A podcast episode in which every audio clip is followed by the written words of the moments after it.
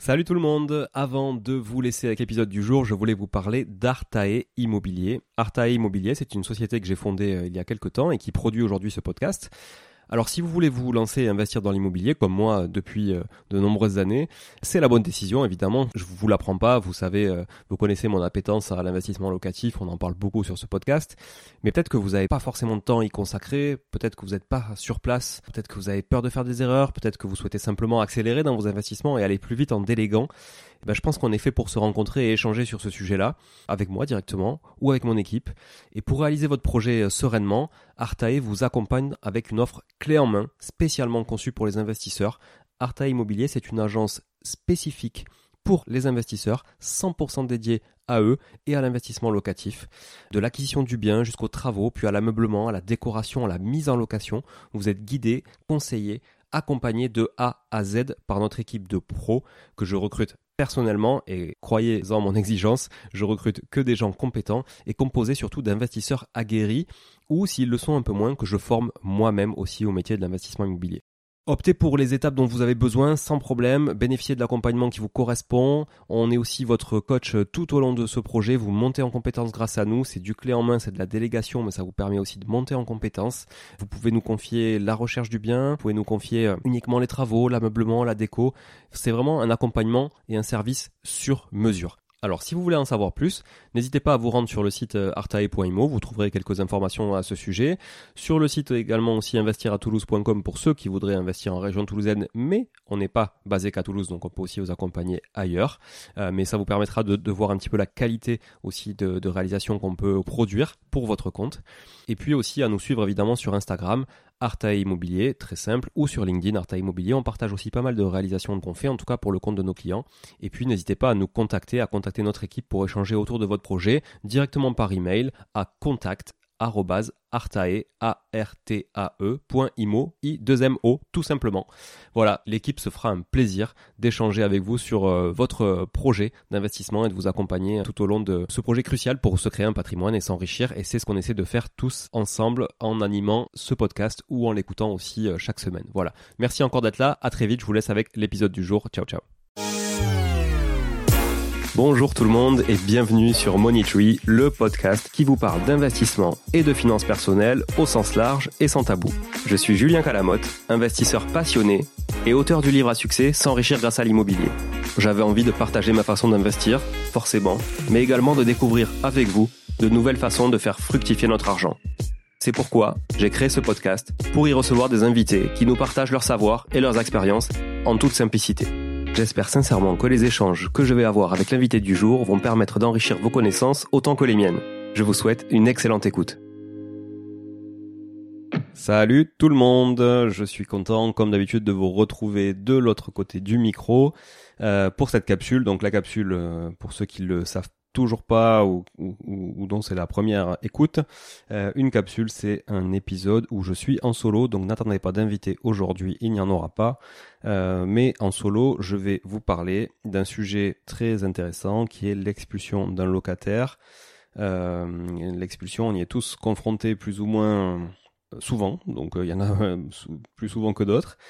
Et donc, euh, je voulais développer euh, un propre exemple perso euh, pour que vous puissiez vous rendre compte un peu de l'inertie aussi qu'il y avait dans toutes ces démarches et de l'importance notamment d'anticiper les choses. Donc voilà, je vais vous développer tout ça en solo. C'est une capsule qui devrait durer un peu plus longtemps que la précédente qui était donc sur la clause résolutoire. je vais avant tout vous remercier pour toujours vos, vos partages, votre euh, feedback qui est super euh, super intéressant à chaque fois pour moi euh, pour voilà pour faire évoluer le podcast et puis aussi pour pour, pour me motiver hein, très clairement à, continuer dans ce sens. Donc voilà, merci particulièrement à Luca, Luca Italia qui a qui a laissé un avis, un commentaire 5 étoiles sur Apple Podcast de la même manière que Max MJN. Merci beaucoup pour vos commentaires du coup. Évidemment, euh, voilà, je répéterai jamais assez, mais laissez un commentaire 5 étoiles, donc vraiment rédiger un avis. Il suffit pas de cliquer sur les étoiles quand vous êtes sur Apple Podcast. Il faut aussi cliquer sur rédiger un avis, c'est mieux. Ça apporte beaucoup plus de, de, crédit au podcast et ça nous permet euh, finalement de mieux faire connaître le podcast euh, et plus on sera et meilleur le contenu sera encore. Euh, voilà, merci aussi à David, hein, le plaquiste de Limo, bien connu sur euh, sur Instagram pour pour ses partages et sa fidélité aussi au niveau des écoutes, à, à Laetitia et à tous les autres pour toutes les interactions que j'ai pu avoir sur sur Insta autour du podcast. je pense voilà à un autre David, je pense à, à, d'autres personnes, mais je peux pas me citer tout le monde. Voilà, merci, continuez, vraiment ça ça me booste à fond. Alors, la capsule aujourd'hui, la capsule, euh, donc euh, comme le titre euh, le laisse présager, elle concerne l'expulsion, l'expulsion d'un locataire. Alors je vais rentrer direct dans le vif du sujet avec un exemple très concret de ce qui m'est arrivé. Alors, allez, si vous êtes prêts, mettez le son à fond, n'hésitez pas à revenir sur des points quand vous avez besoin de le faire. Pour ceux qui écoutent dédicace à Estelle à, à, à fois 1,8, peut-être que des fois il va falloir ralentir un peu pour assimiler les concepts mais euh, souvent le cas dans les capsules d'ailleurs, hein, plus qu'avec les invités finalement, où c'est euh, c'est plus facile, je dirais, de suivre euh, en mode accéléré sur une capsule où on rentre vraiment dans un truc plus, on va dire, théorique et plus scolaire. Peut-être que si vous écoutez en version 1 ou 1.2, ça sera largement suffisant. Alors, cette histoire. Donc, tout démarre en septembre 2020, quand je repère une anomalie sur un marché que je connais très bien. J'appelle anomalie de marché une bonne affaire hein, sur le papier, en tout cas, euh, que l'on croise rarement au détour des annonces ou des biens off-market que l'on peut me proposer. Ok, donc c'est parce que même en, bon off-market, quand on propose quelque chose, souvent, euh, bon, c'est pas l'affaire du siècle, hein, voilà, clairement qu'on se le dise. Euh, mais grosso modo, c'est quoi une anomalie de marché? C'est un bien qui est mis à la vente moi je enfin moi je considère que c'est à peu près 20% en dessous du prix du marché hein, pour pour être une anomalie de marché. Voilà quand c'est 10% bon, c'est pas vraiment une anomalie ça on le voit assez souvent euh, parce qu'en fait derrière il y a toujours des problématiques mais quand on est à 20% en dessous du marché en dessous du marché bon c'est déjà pas mal hein. ce qu'il faut se dire c'est que 20% c'est la marge moyenne sur de l'achat revente euh, pour un marchand de biens par exemple. Donc c'est c'est je trouve ça très correct euh, voilà. Allez, je vous donne les chiffres du coup. On est dans une ville de plus de 60 000 habitants. Il s'agit d'un studio d'une vingtaine de mètres carrés, en plein cœur de la ville, dans un très bel immeuble, euh, mis à la vente au prix de 49 000 euros je vous vois faire des crises cardiaques, les, Parisiens. Je viendrai pas vous faire du bouche à bouche, je vous le dis direct. 49 000 euros, un studio, oui, ça existe. Voilà, on n'est pas tous à 300 000 euros le studio ou à 250 000 euros. Euh, ça existe euh, et pas forcément que dans les dans les campagnes profondes, parce que dans les campagnes profondes, on serait d'ailleurs plus à 25 000 ou 30 000 euros. Mais voilà, on est dans une ville encore une fois euh, qui est plutôt plutôt dynamique. Alors le hic, bien sûr, et c'est pour ça que la valeur de ce bien est décotée, c'est que cet appartement, il est loué en bail nu. C'est ça qui fait la différence, attention, hein, par rapport notamment au congé que vous pouvez donner à votre locataire, depuis le 1er novembre 2015. Un locataire qu'on appellera Monsieur M. Ça, c'est pour euh, euh, que vous ne puissiez pas retrouver le locataire en question. Avec un loyer de 280 euros, charge comprise. Donc 260 plus 20 euros de provision pour charge, pour être précis. Le bail nu, pour info, c'est une galère sans nom pour un propriétaire. Il est extrêmement protecteur pour les locataires depuis la loi de 1989. C'est une loi qui tendait à améliorer les rapports locatifs, soi-disant. Tu parles, c'est juste un truc pro-locataire et qui met énormément de contraintes sur le dos du propriétaire, en fait. Hein. Donc, quand vous entendez parler d'un bail loi 89, dites-vous que c'est du nu, ça c'est sûr, location nue, et que ça va être très compliqué. Je ferai d'ailleurs un épisode euh, spécifique sur, euh, ce type de bail bientôt, hein, pour euh, vraiment faire la différence entre un bail nu loi 89 et un bail de location meublée hein, qui est beaucoup beaucoup plus souple pour un propriétaire. Donc la première chose à faire quand on lorgne sur un bien loué, c'est de demander le bail et de vérifier qu'il soit suffisamment bien rédigé, hein, déjà pour voir si c'est nu ou meublé, parce que si c'est un, euh, mais ça, j'y reviendrai dans une autre capsule. Mais en tout cas, voilà, parce qu'il y a des, il y meublés aussi qui sont pas bien rédigés et qui du coup sont considérés par le juge comme un bail nu. Mais ça, j'en reviendrai dans une autre capsule. Mais surtout, ce bail, il faut qu'il contienne une clause résolutoire, ce qui est absolument essentiel pour engager des démarches de résiliation de bail en cas d'impayé. Je vous invite à écouter ou réécouter la capsule que j'ai faite il y a quelques jours, euh, deux trois semaines, à ce sujet. Donc c'était la capsule juste avant celle-ci. C'est l'épisode 19 hein, pour vous éviter de rechercher. L'épisode 19 juste avant celui avec Thomas Cornu de, de l'e-box. Euh, bon, c'est pas le but de l'épisode, mais vu que ce podcast est quand même dédié à l'investissement, je vous partage tout l'historique du contexte. Je sais que vous aimez bien les détails croustillants aussi, donc euh, je, sais que tout le monde aime les chiffres et tout le monde aime tous les détails, donc c'est parfait. Je pense que vous m'en voudrez pas. Donc malgré le prix déjà inférieur au marché, je décide de faire une offre à 43 000 euros. Pour rappel, il était à 49. Hein. Sans condition suspensive. Parce que je sens que l'agent va me bloquer le bien et c'est éviter euh, du tourisme avec d'autres acquéreurs moins aguerris ou moins solides. Donc au final, j'accepte une contre-proposition à 45 500 FAI et je propose à l'un de mes associés d'en faire l'acquisition via notre SCI pour diversifier un peu et euh, lui faire aussi bénéficier de cette occasion euh, qu'il ne considère pas comme telle au départ, mais il me fait confiance. Donc euh, merci Loïc pour cette confiance si tu m'écoutes et en tout cas je suis ravi d'avoir partagé cette opportunité avec toi. Je crois que maintenant tu as peut-être une vision un peu différente aussi du départ, donc c'est cool de se faire confiance au départ pour récolter les résultats à la fin. Donc à ce prix-là, nous devons porter évidemment un rendement euh, annuel inférieur, mais pas dégueulasse, puisqu'on est autour de 7% brut tant que le locataire est en place. Hein. donc on est quand même vraiment pas dégueulasse. Et pour info, le loyer de marché sur ce type de bien, en meublé, c'est à peu près 450 à 500 euros. Et donc on sera à plus de 10% de rendement au bout du compte euh, quand euh, on aura euh, sorti ce locataire et puis voilà où le locataire sera parti parce que voilà à ce moment-là on, on se doute pas qu'on va le, le, sortir mais évidemment on n'a pas trop envie de le garder non plus quoi. Donc là pour rappel il est loué donc 280 euros charge comprise comme je disais au début donc on a quand même un sacré gap et un rendement brut à aller chercher vraiment intéressant. Donc notre but c'est quoi? C'est de pas garder le locataire en place évidemment, euh, et on sait que c'est le genre de profil qui nous facilitera la tâche. Voilà, je rentre pas sur les détails, mais euh, voilà, il y a plein de choses qui nous font dire que euh, ce locataire-là, il nous facilitera les choses si on veut le sortir parce que il, va se mettre en défaut au bout d'un moment. Donc dans l'intervalle, le projet s'autofinance grâce à la CAF, hein, donc on perd pas notre temps, même s'il part jamais. D'autant que l'appart n'est pas des plus qualitatifs aujourd'hui, mais il n'est pas franchement dégueu non plus permis de louer a été euh, accordé euh, par euh, la mairie en l'état.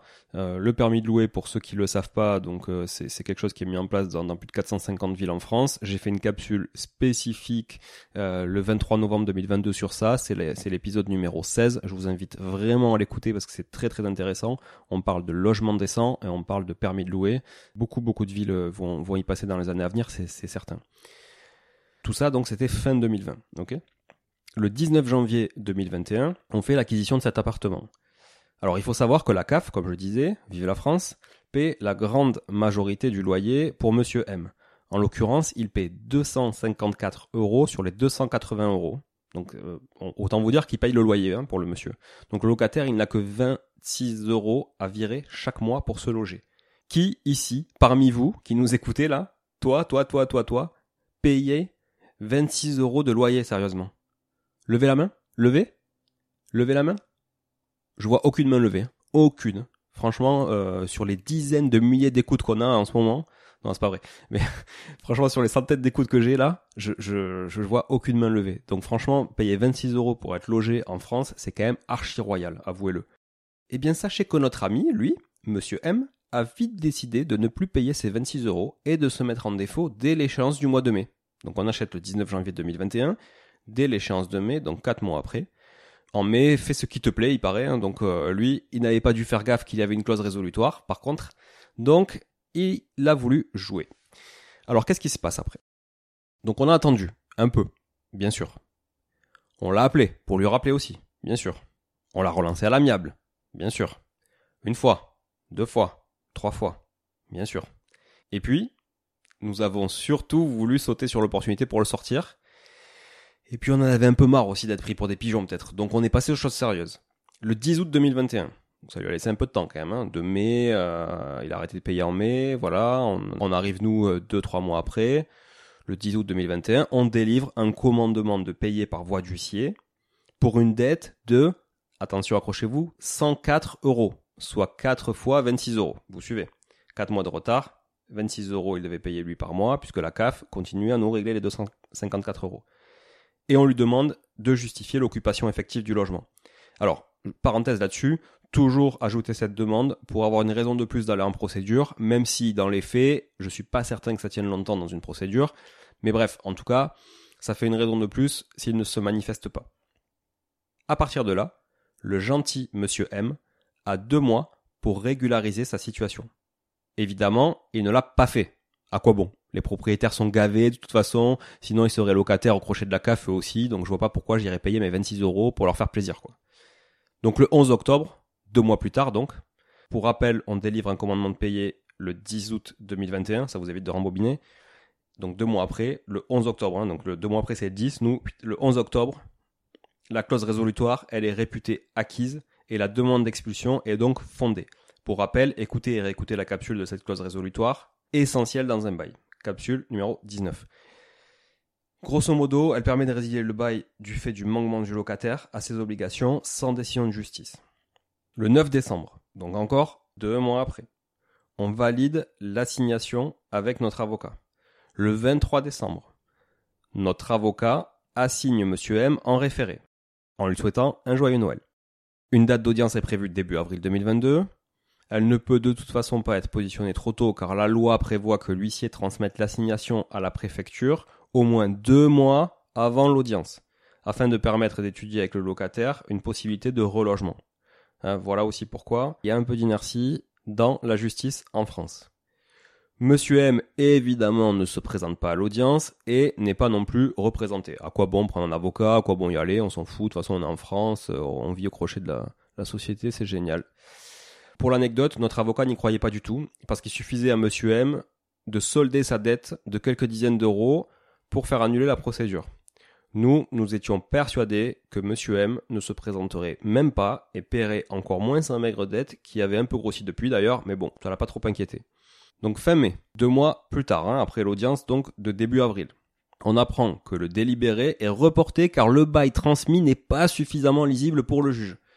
Bon, j'avoue, à force d'être scanné et rescanné par tous les intervenants au dossier, t'es pas très lisible. Mais bon, franchement, il a vraiment fait du zèle sur ce coup-là, parce que c'était quand même évident que la clause résolutoire était là.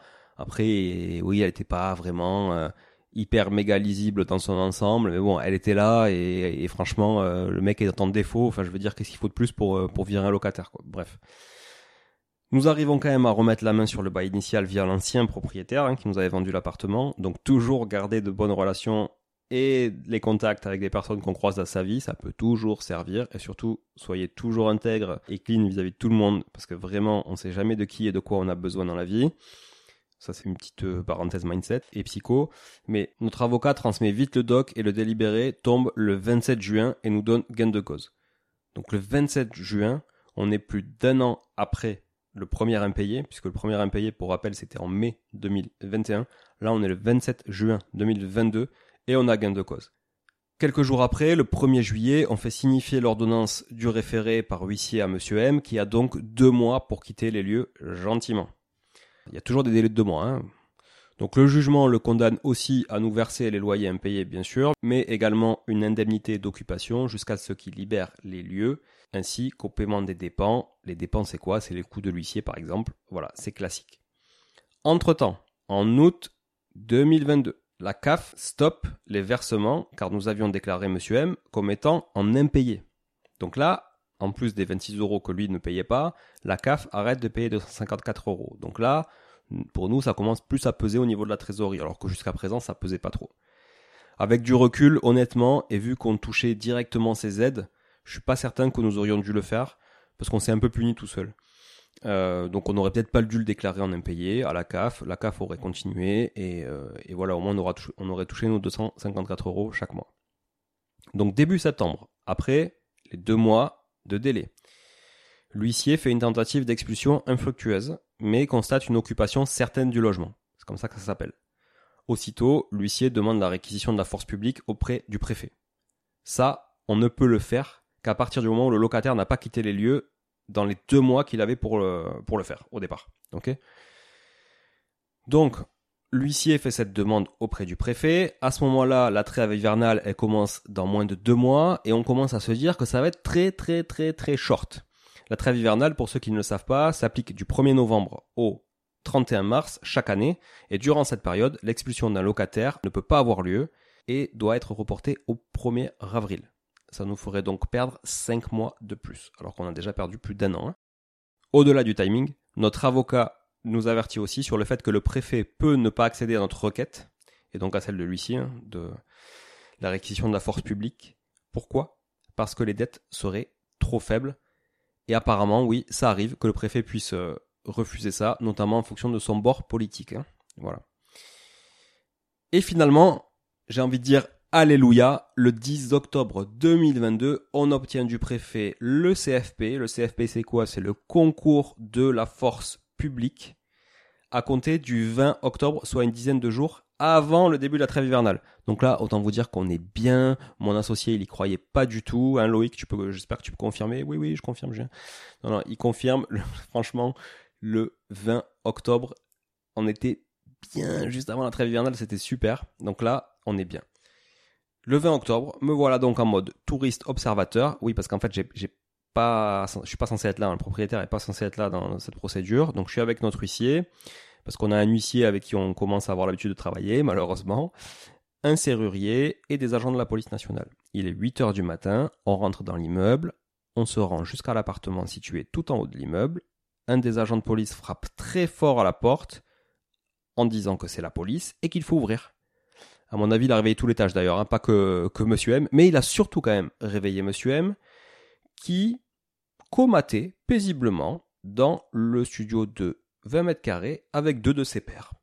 Oui, trois grands bonhommes dans un studio. Et quand je dis grand, c'est grand. Il y avait deux baraques, si bien que l'agent de police me dit en rigolant, mais pas trop quand même, ouf, ils sont solides, on aurait dû venir à trois. Parce qu'il était accompagné d'une collègue à lui, ils étaient que deux, de bonne humeur, mais quand il les a vus sortir, ça a fait un peu d'ombre. Bon, enfin, c'était pas très rassurant ça, monsieur l'agent, si vous m'écoutez, franchement, euh, voilà. Bref, en tout cas, ça bronche pas au final, et après de longues minutes à ramasser quelques affaires, monsieur M et ses deux acolytes quittent l'appartement. Entre-temps, le serrurier avait procédé au changement de la serrure, et l'huissier avait bien signifié au locataire, si on peut toujours le considérer comme un locataire, mais il l'était plus, hein, parce que je vous rappelle que le bail était résilié, donc il était plus chez lui, euh, ben, qu'il était plus chez lui, justement, voilà, et qu'il devait donc partir, les serrures seraient changées, et que l'appartement, il ne pourrait plus en jouir. L'huissier a bien essayé d'ailleurs de lui faire signer un abandon de ses affaires pour qu'on puisse reprendre le logement de suite, mais le locataire, tellement bienveillant, a refusé, puisque sûrement qu'il voulait, je pense, tout cleaner, nous faire le ménage. C'est vraiment le genre. Alors comment ça se passe après ça? Eh bien figurez-vous que Monsieur M a encore deux mois, hein, oui, deux mois, c'est le tarif minimum à chaque étape de la procédure, vous l'avez compris, pour contacter l'huissier et venir récupérer ses affaires. Et le pauvre Chou, comme il a des lacunes organisationnelles, hein, parce que c'est pas un roi de la logistique, il est revenu une fois quelques semaines plus tard pour récupérer quelques trucs. Là, l'huissier a encore voulu lui faire signer l'abandon du reste, mais il n'a pas voulu, en disant qu'il allait repasser pour récupérer les affaires. Tiens, devinez d'ailleurs qui va payer les allers-retours de l'huissier pour que ce connard récupère ses affaires. J'ai envie de dire ses merdes aussi. Bref, euh, enfin je m'emballe un peu, mais euh, parce que bon, même s'il a été condamné à tout payer, autant vous dire que c'est pas le genre à laisser du pognon sur son compte pour se faire prélever tranquillement par un huissier. J'enregistre cet épisode le 24 décembre. Donc je peux vous dire maintenant qu'on a récupéré les clés chez l'huissier le 21 décembre, il y a trois jours, puisque c'était la date limite. Il n'est pas revenu une deuxième fois chercher euh, ses affaires. Par contre, je suis allé de suite à l'appartement pour voir l'étendue des dégâts. Et pour ceux qui ont suivi sur ma page Instagram, franchement, c'était craignos. J'ai mis la clé dans la porte, j'ai ouvert, et là, je me suis pris une saucée de blattes. Comme s'il pleuvait des blattes sur moi. j'ai fait un bond en arrière. Euh, voilà, donc dégueulasse. L'appart évidemment dégueulasse. Le frigo, ben, plus d'électricité hein, depuis depuis deux mois. Donc ça, j'en avais averti lui ici en amont. J'aurais bien aimé y aller entre temps, mais bon, on n'a pas voulu que je pénètre dans l'appartement euh, pendant ces deux mois, donc euh, j'ai pas pu le faire. Mais bon, tout avait dégouliné dans, dans l'appartement. Euh, j'ai même pas osé ouvrir le frigo. J'avais peur que des asticots géants me sautent dessus. Non, mais honnêtement, j'ai pas voulu. Euh, voilà, l'appartement était plein. Alors il y a deux télés qu'on pourra récupérer, euh, ça, ça, ça, ça passe. Et... Après tout le reste, franchement, c'est assez pourri. Euh, c'est pas vraiment du, du, du, du meuble quali. Et puis en plus, voilà, alors peut-être on pourra récupérer quelques quelques conserves, quelques trucs qu'on pourra filer au reste du cœur ou autre. Mais franchement, c'est tout quoi dégueulasse, des blattes partout. Donc on va devoir tout récurer, tout désinfecter, euh, faire la chasse aux blattes. En plus, pour ceux qui ont déjà eu affaire à des blattes, vous savez que c'est très compliqué à faire sortir. Bref, voilà, c'est pas le sujet les blattes, mais on pourrait faire un épisode sur l'extermination des, nuisibles type euh, blattes et cafards en tout cas, parce que quand vous avez un locataire crado, bah, sachez que ça peut infecter un immeuble comme ça. Bref. Donc euh, dégueulasse. Donc ça, on va récupérer ça, on va s'en occuper avec avec mon cher associé Loïc. Euh, qui va être ravi. Euh, voilà, donc on va sûrement évidemment euh, payer quelqu'un pour, pour évacuer tout ça dans l'intervalle. en tout cas, Il va falloir qu'on mette un peu la main à la pâte. Alors pour rappel, donc ça fait 20 mois que le locataire avait arrêté de payer ses 26 euros de loyer, hein, je vous rappelle, et 16 mois que nous avons délivré le commandement de payer qui matérialise officiellement le début de la procédure juridique. Et comme Monsieur M a usé au maximum de tous les délais, eh ben voilà, on en est, euh, on en est là. 20 mois après, on a récupéré l'appartement. Et puis dites-vous aussi qu'il aurait pu, à chaque commandement de payer, solder sa dette de quelques dizaines ou centaines d'euros et puis on repartait encore une fois dans une nouvelle procédure s'il se remettait en défaut. Donc euh, l'un dans l'autre, on est très content euh, d'être arrivé au bout. Donc maintenant, voilà, on peut enclencher un rafraîchissement du studio, je dirais même un gros, gros, gros, gros, gros, gros, gros ménage et une grosse rénovation plutôt qu'un rafraîchissement. Le remeubler, évidemment, comme on sait faire, et puis le louer avec un meilleur rendement à un locataire qu'on aura choisi. Ça, c'est plutôt cool. Pour finir cet épisode, en dehors de la chronologie, je vais vous partager le coût, le coût d'une telle procédure. Alors, Grosso modo, sur la partie juridique euh, avec l'avocat, le coût c'est 1200 euros TTC pour l'assignation en référé et la plaidoirie au tribunal. Voilà. Donc ça, vous avez un billet entre 1000 et 1005 dépendamment des avocats, grosso modo, pour l'expulsion. Et puis côté huissier, donc il y a beaucoup d'interventions côté huissier. Là, j'ai le détail des frais euh, avec moi puisque j'ai récupéré tout le dossier chez l'huissier euh, il, y a trois jours, comme je vous le disais. Donc on démarre avec une mise en demeure. Hein. Une mise en demeure, bah, ça coûte voilà 47 euros TTC. Je vous arrondis les centimes. Après, euh, donc ça c'était en août 2021, hein, le premier frais d'huissier, et puis après on a euh, la notification de, l'expulsion, donc l'assignation en référé, une autre notification de l'expulsion aussi pour le mois de décembre, bref, etc. La signification de la décision judiciaire d'expulsion. Bref, à chaque fois on a des coûts qui oscillent entre aller autour de 50 à 70 euros euh, par acte, procès-verbaux, la tentative d'expulsion, les déplacements, etc. On a le serrurier, 126 euros. On a le PV d'expulsion qui est le plus cher, qui est 281 euros TTC. Euh, bref, au final, on arrive à un coût global de procédure huissier de 1219 euros.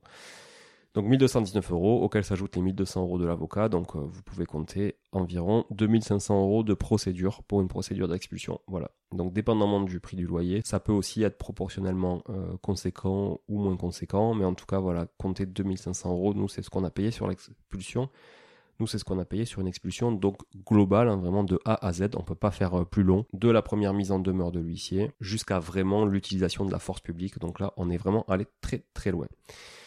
Alors, c'était pas ma première expulsion, en tout cas, mais euh, bien la première sur laquelle il a fallu faire intervenir la force publique. Euh, chaque jour est un apprentissage, ne l'oubliez pas, on se ferait bien chier sinon, hein, non Donc du coup, euh, voilà, moi ça m'a permis d'apprendre pas mal, je suis très content d'ailleurs de vous partager tout ça. Et si je peux vous donner un seul conseil tiré de mes expériences d'expulsion, que ce soit celle-là ou d'autres qui se sont passées de manière un peu plus, on va dire, conventionnelle, enclenchez de suite une procédure au moindre faux pas que le locataire soit sympa, pas du tout, qu'il soit étudiant, qu'il soit actif, qu'il soit chômeur ou peu importe, commencez par lui envoyer un email au bout de 8 jours de retard. Dépendamment de sa situation et de son éthique envers les propriétaires, il en fera plus ou moins abstraction. Envoyez derrière une mise en demeure de payer par lettre recommandée 8 jours plus tard. Ça commence à devenir un peu plus officiel pour lui, si vous a toujours pas répondu au mail évidemment. Et même si vous a répondu, ça n'empêche pas de le faire et vous lui expliquez. Voilà, ça n'empêche pas de l'appeler en lui expliquant que vous êtes obligé de faire ça, mais que vous êtes bien conscient qu'il aura réglé la situation avant d'aller plus loin, etc. Au bout d'un mois de retard, là par contre, faites délivrer un commandement de payer par huissier. Ça va pas vous coûter euh, grand chose, une centaine d'euros. Faites-le, ça marque vraiment le début des délais légaux et ça met une pression beaucoup plus importante sur les épaules du locataire. Et à partir de là, vous vous enchaînez si ça va pas, et s'il règle la situation, c'est pas grave. Vous aurez pris, vous aurez pris 80, 100, 120 euros, 150 euros, ok, mais vous aurez vraiment, vraiment, vraiment gagné, gagné du temps. Et si le loyer c'est 500, 600, 1000 euros, 1500 euros, 2000 euros, bah au moins vous savez que derrière il y a quand même euh, à la clé des mois, des mois de, de loyer impayé économisé pour vous, quoi. Voilà. J'en ai fini pour cet épisode. J'espère que ça a été clair, que ça n'a pas été trop long aussi. C'était une expulsion qui a duré 20 mois, donc j'ai essayé de la résumer en une petite demi-heure. Euh, mais euh, si vous avez des questions, n'hésitez pas à me contacter sur Instagram. Je réponds à tout le monde sur Instagram, absolument tout le monde. Des fois, je mets peut-être une semaine à répondre, mais c'est très rare. Mais euh, ça peut m'arriver. mais je réponds. Voilà, je réponds. donc n'hésitez pas à me contacter sur Instagram, Julien underscore invest pour le moment en tout cas. Euh, voilà, ou sur la page du, podcast. Alors je suis pas seul à l'animer, mais euh, En tout cas, on me fera passer les messages si besoin. Peut-être que les questions pourront être traitées aussi par la personne qui gère la page avec moi. Voilà. Merci encore d'être euh, là. Je vous rappelle, laisser un avis 5 étoiles, encore une fois, c'est vraiment important pour nous, pour développer le podcast toujours de manière plus qualitative. Je suis très très content par les retours, en tout cas, que vous me faites. Donc, encore une fois, merci.